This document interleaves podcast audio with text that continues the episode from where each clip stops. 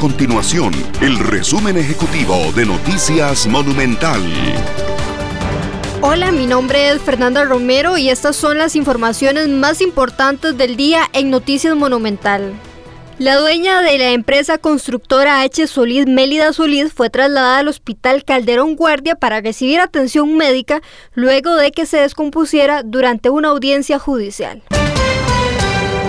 El doctor Rodolfo Hernández irá con doble postulación para las elecciones nacionales del 2022. Buscará la presidencia de la República o la diputación en el primer lugar por San José del Partido Republicano Social Cristiano. Estas y otras informaciones usted las puede encontrar en nuestro sitio web www.monumental.co.cr. Nuestro compromiso es mantener a Costa Rica informada. Esto fue el resumen ejecutivo de Noticias Monumental.